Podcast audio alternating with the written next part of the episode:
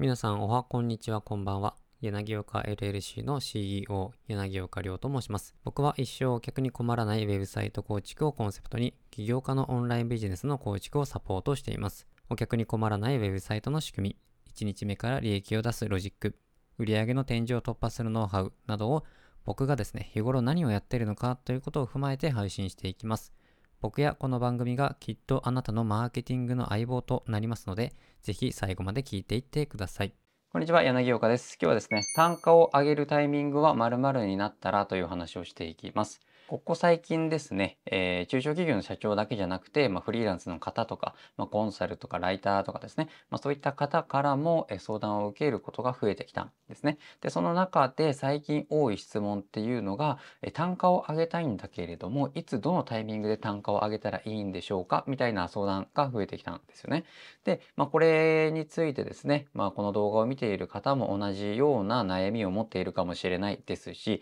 まあ、これでフリーランスとかに限らず、え中小企業の社長とかも今物価が上がったりとかしていますしやっぱり、えー、単価を上げていくというか単価を上げないとなって思うタイミングってこうビジネスを伸ばしていく時にあるんですよね。なのでそのタイミングで単価を上げる、えー、逆単価というかその自分のサービスの単価を上げる時のタイミングと、えー、どれぐらい上げればいいのかってあげた時にどういうものを目安にすればいいのかっていうところがですね、えー、もう明確にありますので、まあ、それをですね今日はお伝えしていこうと思っています。で結論からなんですけどこの単価を上げるタイミングはいつがいいのかっていう話に対しては今の仕事が受けきれなくなったらですね今の仕事が受けきれなくなったらもう単価を上げるタイミングだよというところですね。で理由としては現状のスキルでお願いしたいという増えているわけですよね。で現状のスキルでお願いしたいという人が増えているからこそ今もう受けきれてないわけじゃないですか。で人間の時間っていうのは24時間365日しかみんなないわけですよ。なので自分の収入とかえ自分の時間をもっと有効に使おうとするとやっぱ安売りじゃなくて自分の価値を理解してくれる人だけと仕事をするというところが大事になってくるんですよ。なので自分が仕事を受けきれなくなったら相手を自分が選べるステージに来たっていうとこなんですよね。でまあ駆け出しの頃とか最初の頃はやっぱり仕事がなくて実績を積んでいかないといけないので、まあ、その断面で単価を上げるっていうことはおすすめはしないんですけれどもなので最初はま無料はあまりおすすめしないのであのできてもかなり安い単価で受けると。ただ安い単価で受ける代わりに、まあ、実績として使わせてねっていうところで了承を得ることによって、まあ、お互いウィンウィンですよね。ただ安売りで、えー、外注というか発注してしまうと、まあ、それはただ自分の安売りになってしまうので、まあ、安くやる代わりにその実績として使わせてねといえばその自分のその無料でというかその安くやったけれどもその実績が未来の自分に対してのこうコツコツというか未来の自分の投資になっていきますので是非ですね、えー、最初の場合はですねなかなかこう高単価化っていうのはできないんですけれどもその安売りというか安くやる時には、えー、自分の実績として使わせてもらうということで、まあ、それをやっていくとそのそのやり方だけでもどんどんどんどん人がたくさん来るので受けきれなくなってくるんですよね。なのでそのタイミングになったら単価を上げるというとこですね。で具体例ですね僕の場合だとチラシ作成とか僕昔、まあ、今もやってるんですけれども駆け出しの頃ですねよくやってたんですよ。でただのチラシじゃなくてこのダイレクトマーケティングというかセールスライティング要素の入った集客ができるチラシなんですね。で広告費大体9万円かけると売上が大体15万から150万ぐらいかなと1回ですね。まあこれ業種業界によるので、まあ、一概には言えないんですけれども、まあ、大体、まあ、広告費9万1万枚配布して売上15万ぐらいは、まあ、出るかなっていうところですね。まあ、これはまあ、業界の平均値見れば、まあ、ありえないというかとんでもない数字なんですけれども、まあ、なかなかですね、えー、出すたびにこう儲けれるというか売り上げが上がるっていうチラシだったわけですよ。でも最初はこれ無料でやってたんですね。というのもこの実績がないので、えー、なかったのでこういうノウハウは持ってたんですけれどもなかなかこの自分の個人としての実績がないのでその実績を積ませてくださいと。ただ無料でやる代わりにうまくいったら事例として成功事例として、えー、お客様の声をちょうだいねっていうところでやってたんですよね。で実績を積んできて、えー、効果が出るなと。で、次3万円にしたんですよ。で、3万円にして、で、どんどんどんどんそれでも実績が出てきたの次5万円にしました。で、その次は9万9800円にしました。で、今は15万でやってますという感じで、一気に上げてったわけじゃないんですよね。徐々に徐々に値段を上げていったっていうところがあります。まあ、そうするとどうなったのかっていうとお客さんの層が変わるんですよね。安い時っていうのは文句ばっか言う人多かったんですよ。やっぱりこのなんだろうなあまりいい答えというか言葉じゃないかもしれないんですけどもやっぱお金ない人っていうのはやっぱりそんなにいいお客さんはいないっていうところですね。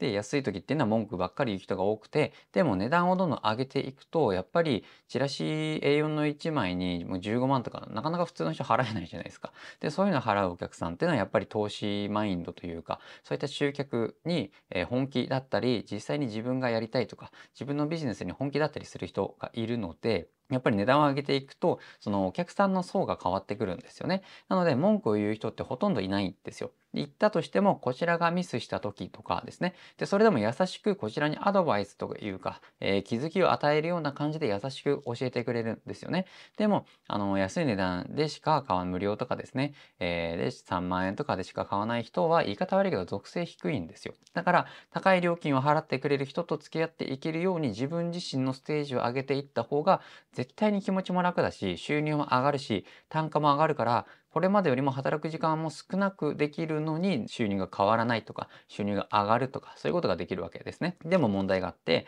必ず値上げをすると一定数で離脱するんですよ。ちなみに離脱するっていうやつはもう統計データが出ていて値上げすると大体10%ぐらいが離脱すると言われてます。で、マックス20%ですね。なので大体平均10%ぐらいは離脱するんですよ、お客さんっていうのは。つまり買わなくなっちゃうんですね。これも20%までの値上げまでならこの大体10%ぐらいの離脱が値上げのたびに発生するっていうもう統計のデータが出てるんですね。で、計算しやすいようにですね、例えば離脱が10%だとして100人お客さんがいたら90人になるじゃないですか。100人の10%が離脱する10人が離脱するので残り90人ですよね。で売上というかその値段が1万円だった場合それを20%上げて1万2000円にした場合ですねこれが100人が90人になったんですよ1万2000にしたことでお客さんが90人になりましたでも売上って108万円になるんですよね。で値上げ前は1万円で100人だから売上は100万円だった。なので8万円増えてるわけですよ。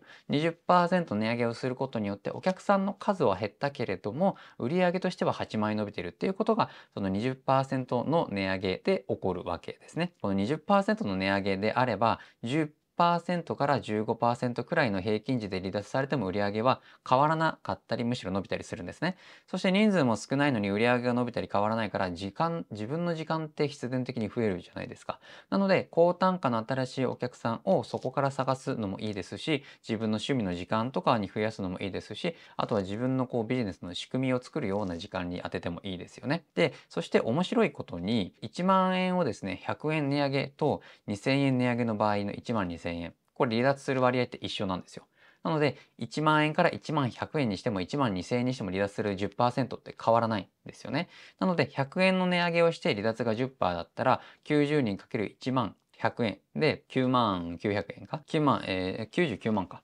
なので100円の値上げをして離脱が10%だったら90人かける1万100円で90万9000円なんですね。こ離脱が少なくても売上が下がっちゃうんですよ。なので値上げをするときはなるべく20%にするっていうところですね。でもこれは基準であって絶対の数字ではないんですよ。で、地域とか業種によっては値上げの現実的な数字もありますので、その辺は微調整が必要なんですけれども、20%までの値上げで離脱が20%起きると考えても、まあ、それでですね、まあ、20%までの値上げで離脱が10%ぐらい起きると考えても、まあ、それでも売上が伸びるもしくはその変わらないっていうところの幅でその値上げの幅を20%以内に抑えるというところですね。そういうところを考えることによって、えー、単価を上げつつえー、働く時間も減らしつつ、えー、自分のこの自由な時間も増やしながらこう収入は変わらないっていうことができますので、えー、ぜひですねそれを具体的にはですねこのようにやってほしいというところですね。で結論というのは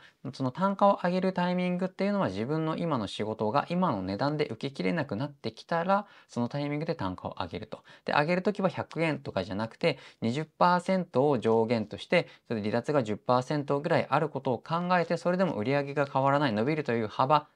えー、値上げをするというところですね。これがおすすめの方法ですので、まあ、おすすめの方法というかもうこれ値上げをする時のもう鉄則みたいなところになりますので、え、今の現状のですね仕事から、えー、単価を上げる時は受けきれない時ですね受けきれなくなったらこの動画を見てですね是非、え参考にして、え自分の単価を上げつつ、働く時間も減らしてですね、えーより良いお客さんと付き合っていけるようにやってほしいと思います。最後に忘れないでほしいのは、僕らは僕らが目標とすることまで、あとチャレンジ1回のところまで来ているということを忘れないでください。それでは今日も聞いていただきありがとうございました。